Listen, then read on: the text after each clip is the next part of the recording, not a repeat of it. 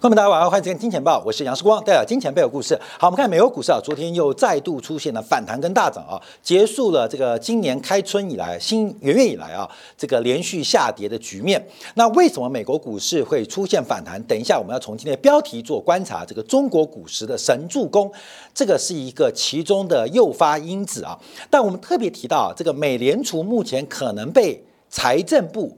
进行了绑架，那这个绑架怎么做说明呢？我们先从神助工作观察，在昨天晶体感部分，我们特别从美国外交部门，特别是国务卿布林肯，在过去三个月不到时间五次出访以色列，似乎耶伦给布林肯的压力也不小。所以目前啊，耶伦除了给鲍威尔压力之外，也给布林肯压力。到底给出什么压力？等下节目当中一并来做说明。好，美国股市在昨天大涨啊，大涨。那怎么解读呢？怎么解释呢？好，关没有这个，大家找各自理由啊。因为美股是所以开高走高，当然可以从 NVIDIA 的创下历史新高，这个带动半导体股的反弹可以做解读。可更重要的，我们要观察，我们要先从一个方向来做一个说明。中国股市，尤其是深圳成分参考指数，这代表中国的名气啊，在昨天破底，这是对美国股市最大的利多。中国股市的破底。是美国股市最大的利多，所以我们把这故事倒过来讲哦。为什么中国股市的神助攻让整个美联储出现了转折的机会啊？等一下我们提出证据啊。所以第一个大家注意到啊，先把结论记下来：中国股市的破底是美国股市大涨的一个核心的因子。四。光又在鬼扯了，好，鬼扯了。我们要从历史做一个观察。好，关面我们从这个二零一八年啊，中美正式脱钩来跟你演绎一个故事。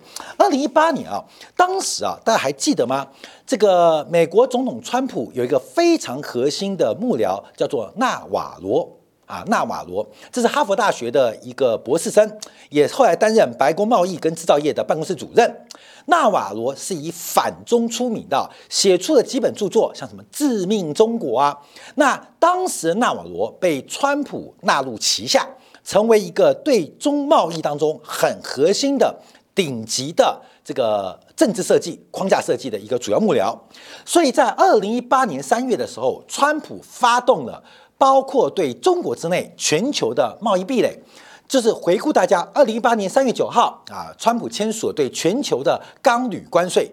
但我们都知道，越全球最大的钢品出口国，全世界最大铝制品的出口国，不仅是最大，而且是独大，就是中国。所以，对于钢铝的出口关税，已经是作为对中国贸易壁垒的一个。呃，这个试验点啊，试验点，直到二零一八年九月，中国跟美国之间进行了贸易关税的苛征啊，六百亿、一千八百亿等等的苛征。好，我们先看哦，当时美国为了遏制中国的发展，进行了是贸易战啊，进行了是贸易战。好，当然啊，美国对中国做贸易战，美国在过去的历史当中也曾经用过贸易战，包括在八零年代。对日本进行贸易战啊，这个贸易战有没有效？我们先看图做观察。从整个二零一八年三月九号，川普开始对中国发动贸易战来做计算。这边有两条线呢，一条是折线图，蓝色的纳斯达克走势图，一条是 K 线。这 K 线啊我们就以深圳成分参考指数作为一个标准，很明显的纳斯达克左下到右上，而中国股市是左上。到右下，我们透过回归分析，把整个二零一八年三月九号到川普九月十八号，就九一八事变对中国的呃贸易的附加关税来做一个计算，中间的负相关负相关系数 R square 是高达零点六六，这个做观察就是中国股市深圳成分股指数跟美国科技股是高度的负相关，而且非常显著。中国股市跟美国科技股指数是高度的负相关，而且非常显著啊！这是第一阶段，所以代表当时啊，川普的贸易手段对于打击中国的成长、遏制中国发展，从股市的表现来讲，实属非常有效，实属非常有效。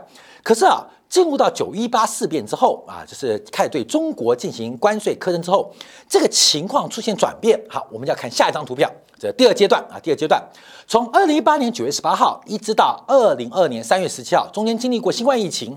我们看到中国股市跟美国股市出现了一个截然不同的转变。好，观众朋友来啊，蓝色线是纳斯达克科技股指数，而这个 K 线图啊是身份深圳成分参考指数啊，出现了一个同上同下的过程，形成了一个正相关的格局。也就是在九月十八号，美国苛征完对中国的附加关税之后。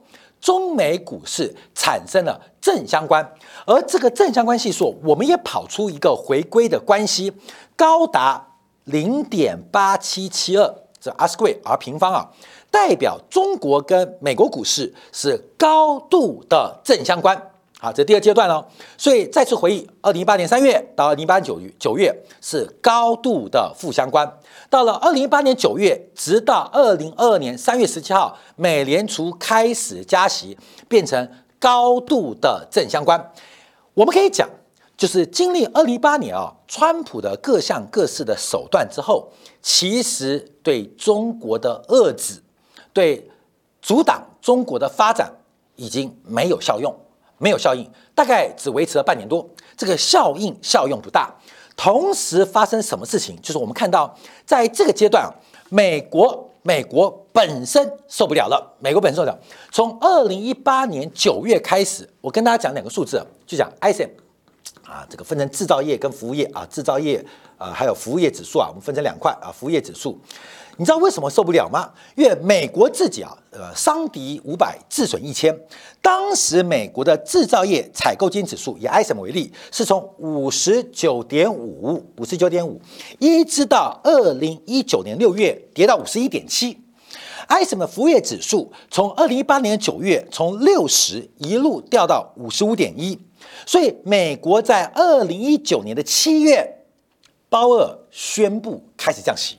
二零一九年的八月、九月、十月三度降息，也就是在第一阶段贸易战之后，进入了第二阶段，中美股市不仅共振，而且正相关，而且美国对中国的遏制实属无效，甚至拖累到美国本土从制造业到服务业的发展，所以美国经济。本身承受不了这种制裁压力，所以在这边啊，我们看到二零二零年啊，这个选举啊就翻盘了啊，这个川普连任失败，由拜登来做一个执政啊，拜登做执政。那严格来讲，贸易战无效。这回到一九七年代到八年代初期啊，其实美国对日本也是进行贸易战哦，包括了配额限制，包括附加关税的苛征，基本上无法遏制日本向美国进行挑战。直到一九八二年之后，美国开始进入了第三阶段。好，这个第三阶段我们就要看下一张图表啊。这第三阶段从二零二二年三月十九号到今天啊，到今天，我们再跟大家分享。蓝色直线图是纳斯达科技股指数，那这个 K 线图基本上是深圳成分参考指数。我们时间抓点很长哦。这一阶段发生什么事情？这一阶段就是美国开始进行了金融战，美联储开始疯狂的进行加息，美联储开始进行十一轮多次的加息，甚至出现了将近九千亿美金美元的这个 QT，就是量化紧缩。在这个阶段。又出现一个很大的改变，美国跟中国股市出现了一个显著的负相关啊，负相关。当然，这个负相关啊影响不大啊，直到最近越来越大，因为我们时间抓的长啊。假如你是抓今去年的七月份以后，这个显著负相关嘛，看到没有？纳斯达克是这样走，中国股市是这样走啊。但我们要抓长一点的时间啊，所以算是负相关，并不显著。可是从最近做观察可以看到，这个负相关的。系数是越来越显著。假如我们把去年的七月份以后，就是当时美国碰到债务上限，债务上限过关之后，中国跟美国股市的负相关来到一个空前的新高。负相关哦，什么叫负相关？你涨我跌，我涨你跌啊，你一直涨我就一直跌。我一直涨，你也一直跌；我一直跌，你就一直涨，这高度负相关。所以代表从金融战的逻辑当中啊，发挥了效用，也发挥了巨大的成就，直接重要的打击了中国的发展跟遏制中国成长的梦想。好，我们分成这个三个阶段，大家了解到。所以从统计回归观察，那很简单，预测美国股市在过去以前。在去年七月份以后这半年的时间，最准最准的指标就是中国股市前一天的表现。只要中股市前一天是跌的，美国股市的涨十拿九稳；只要中国股市是涨的，美国股市的修正。十之八九，所以这个高度的负相关，所以就我们刚刚第一个结论，为什么美国股市昨天能够反弹，跟中国股市的破底高度在数学意义、在统计意义具有显著的解释能力啊？这个第一个做分享。好，所以这边就要带出来了。那这解释了什么？就是从贸易战到金融战的过程，贸易战到金融战的过程。我们昨天啊，在金钱宝、金钱、金钱豹这个金铁杆订阅版的时候，我们特别分析啊，布林肯的形成。布林肯目前面对压力，应该是来自于叶伦的压力。为什么我们讲是叶伦的压力呢？啊，为什么叶伦压力？因为大家了解到，关妹，你知道在二零零三年之前啊，我们没看好多片子嘛？保护美国总统是谁？美国特勤局，美国特勤局啊，看好莱坞片子不成美国特勤局吗？你知道美国特林特勤局的老板是谁？美国特勤局的老板在二零零三年成立国土安全部之前，将近百年。都是由美国财政部负责，国这个美国负责总统跟首都的维安，它的主要主管部门是美国财政部，所以不要小看财政部的地位，包括了海关，包括了烟酒枪炮管理局，部分都是由美国财政部来管辖。直到今天，虽然国土安全部已经成立了，包括了恐怖主义与金融情报，包括恐怖资金的流向，包括海外资产的催锁跟这个封杀，都是由美国财政部在负责主导。而美国财政部长是谁？现在就是耶伦。好，所以大家注意，耶伦不是只管货币发行，不是只管纸钞印制，也不是只管美国的收入、美国的关税，美国。拜登的安全是由叶伦负责啊，他特别了解到，你要了解到啊，这叶伦负责。但现在没有，现在特警局已经变国土安全部了。但我们讲，二零零三年之前，基本上美国总统的安全不是国防部长负责哦，也不是白宫顾问负责，也不是国务卿负责哦，是由财政部长负责啊。各位，这个你没想到，所以我要讲的意义是什么意思啊？就是让大家了解到美国财政部长。在美国乃至于全球，它重要的政治地位啊，政治地位。好，在这几天啊啊，特别是我们昨天节目提到，美国经济，叶伦提到了，已经实现了软着陆，已经实现软着陆。那在上礼拜五啊，这个叶伦接受 CNN 专访时候提到了，美国实现了人民期待已久的软着陆，这是历史罕见的事情，高通胀得到了遏制，而劳动力市场。并没有受到严重的损伤，所以这创造了一个人类史上最大的经济奇迹。但这个话跟今年美国总统大选高度有关啊，高度有关。可是也代表耶伦开始在舆论至于选举给予。外交部门、国务卿给予货币当局鲍威尔一个极大的压力。我们昨天做金铁杆所提到，其实布林肯剩下最后一百天，这一百天不能解决中都中东目前的巴以冲突、红海危机，那耶伦恐怕不会给布林肯更大空间。那布林肯要什么空间？要什么空间？哦，关面我们再回来看哦，就是遏制中国，遏制中国。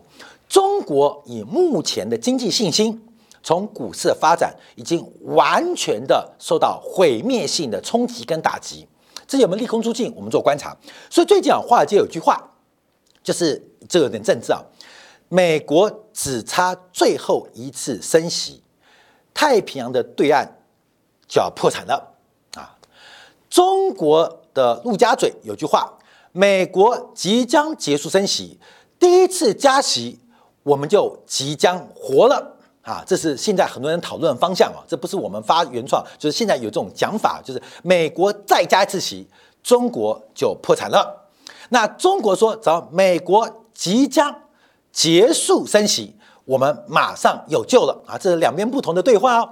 所以，为什么叶伦跟布林肯？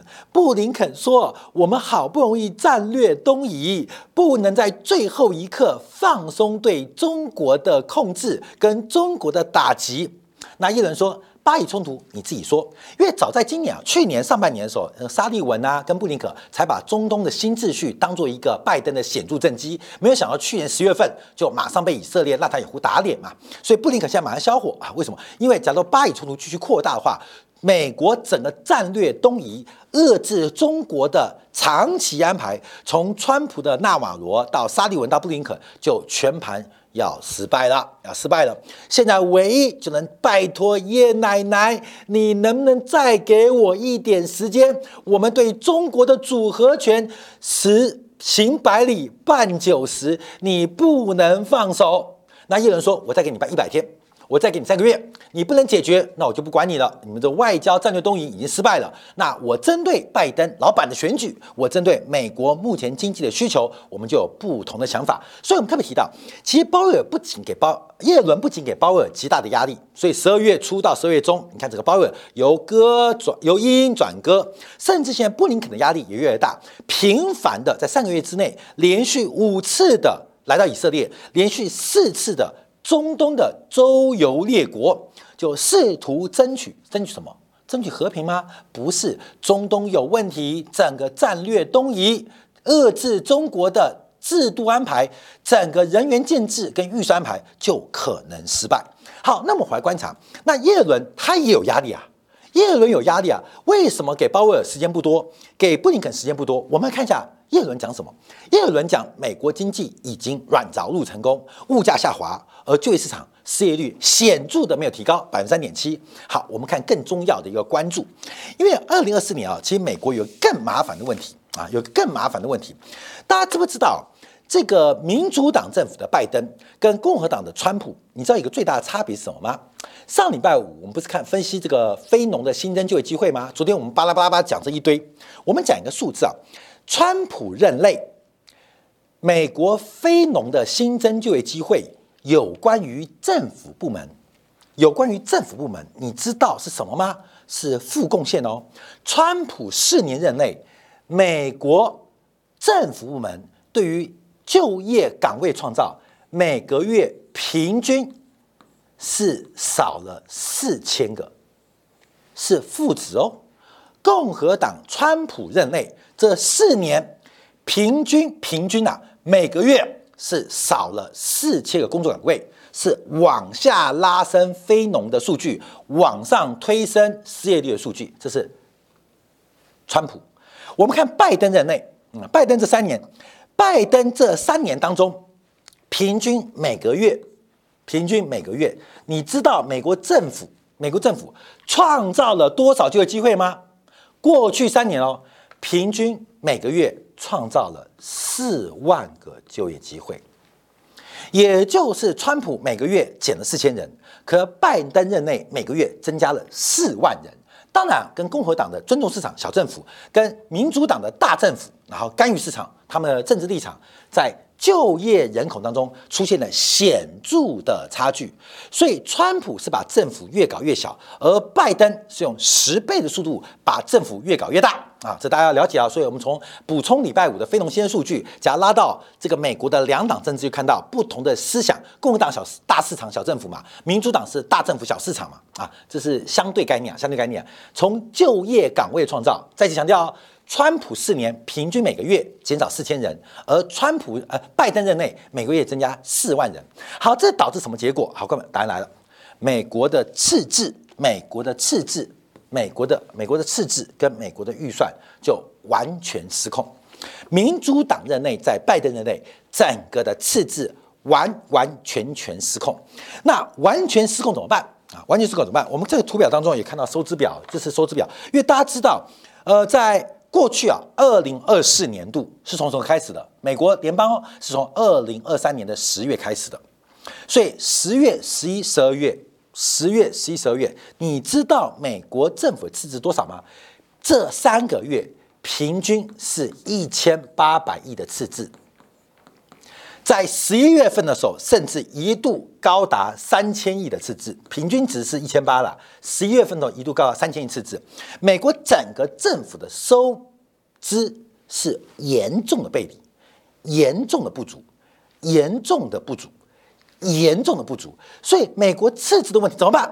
它需要有融资的地方，它需要巨大的融资的能力，因为有一巨大的资金缺口，再加上再加上美国目前国债的收益率显著的攀升，相对于二零二二年一月份的谷底，美国所有国债哦，平均的利息利率是百分之一点五五，到最新。上个月数据已经来到三点一一，美国三十兆美金的联邦债务，它的利息成本在过去一年将近两年的时间已经翻身了，刚好一倍，翻身了刚好一倍，从原来的一点五五，现在来到三点一一。所以第一个，耶伦本身有很大的压力啊，他不是对于布林肯有压力，不是对鲍威尔有压力。第一个，我需要用钱；第二个，是我希望。利率不要更高，免得我的成本融资成本太高。好，那我们就要回来关注另外一个问题，这是美国财政部之前公布的数据，因为美国今年的融资压力显著的增加，这是按照二零二三年跟二零二四年显著的一个发债的拍卖规模。拍卖规模，我们以短天期国债为例，两年期国债，两年期国债去年总共拍了五千四百九十亿。你知道今年要拍多少吗？美国财政部规划要拍八千一百亿，也就是光是两年期国债大概净增加两千六百一十亿美金。我们再看十年期国债。去年总共拍了四千一百五十亿美金，今年财政部的表定安排是四千七百八十亿美金，也增加了六百三十亿美金。所以不管是两年还是十年，不管是三年还是五年还是七年，甚至三十年，都出现显著的增幅，显著的增加。美国的融资压力极为巨大。好，我们再往下观察，最后是谁逼鲍威尔上梁山的？谁逼布林肯上梁山的？后面武松为什么上梁山？武松上梁山，因为潘金莲嘛。所以美国的现在剧情就完全是《水浒传》，美国白宫内部的过程就完全是《水浒传》的剧情。这个潘金莲算算账本，这个武大郎这个呃收支不符，赚的钱不能让我买爱马仕，西门氏送我 LV 哈，那我就跟西门庆在一起了。那武松不爽啊，武松不爽。就跟潘金莲不高兴了啊！那叶伦、潘金莲有极大的收支压力，因为什么？因为家里的米缸不是武大郎雇嘛？你武松每天在外面，嗯，做善人；武大郎每天卖烧饼。你们知不知道这个收跟这个支出有很大的压力啊？你知道吗？你打老虎也要钱呐，你打了老虎也要带便当啊，要带饮料上山啊。这个饮料上山，你哥是赚不到这钱的。嗯，我收这个钱，花这个钱。中间缺口，我就只好找西门庆要嘛，所以最后的结局就是逼了鲍威尔、布林肯上梁山啊，所以，呃，都是女人惹的祸啊，都是女人惹的祸。那真的是这个潘金莲错吗？不是啊，我管钱袋子，钱好大的缺口。好，我们再看一下，这是根据财政部的估算，过没有？这是我们去年十二月十三号做的一个节目啊。这个账啊，因为我们时间关系啊，可能讲的不多啊。大家我们可以从我们的赖的这个呃官方群呢群啊，有可以下载一个 PPT。简单来讲啦，简单来讲，私人部门的压力非常大。二零二三年，私人部门需要帮忙吸收一兆零六百九十亿美金的赤字，需要家庭部门、非金融企业、包括金融企业来融资。到了今年。扩增了八成，快一倍哦，需要一兆八千六百亿的融资，到了明年应该也在一点八兆以上的水准，也就是美国财政部急需要跟市场融资、跟非政府部门融资，从二零二三年到二零二四年增加了超过八成。好，你现在鲍威尔不断的加息，还给我搞量化紧缩，请问我的钱要从哪边借来？不仅要借这个缺口，而且我们负担不起那么高的利率，从一点五五到现在三点一一哦，而且这三点一一短期之内只会更高，可能三点二到三点三，因为现在短期融成本太高了，所以现在整个美国的这个呃。殖利率啊，这个美国政府政策不断的飙升，所以我们观察这一次啊，这个美国的压力极大。可是，可是为什么要降息？啊，为什么降息？虽然布林肯没有把巴以冲突、中东局搞定，可中国股市又崩了，又崩了。所以这方面给耶伦有更多的一个借口，可以反过来向鲍威尔施加压力。可我们看到的未来是，美国在二零二四年，尤其是第一季，尤其是第二季开始，这个融资压力的极为庞大的缺口，将会给金融市场。带来非常巨大的改变，分享给所有金钱报观众朋友。那我们休息片刻，我还在金钱部分，我们就要提到达拉斯方主席洛根了。这洛根啊，是达拉分行十二家分行的分行主席，他一辈子从大学毕业就负责美联储的公开市场操作。诶，他前天出来讲话了，他说啊，这个量化紧缩应该到底了。到底洛根他面站在第一线，站在第一线，站在街头上跟所有金融业打交道。为什么洛根在整个逆回购余额一兆以上，在银行存款准备金三点三兆的规模当中，忽然讲出可能要刹车了？为什么要刹车？又跟耶伦的财政缺口什么关系？我们休息片刻，在精彩部分我们可以细算一下整个美国之玉倒挂结束的。关键日期，谢米克马上回来。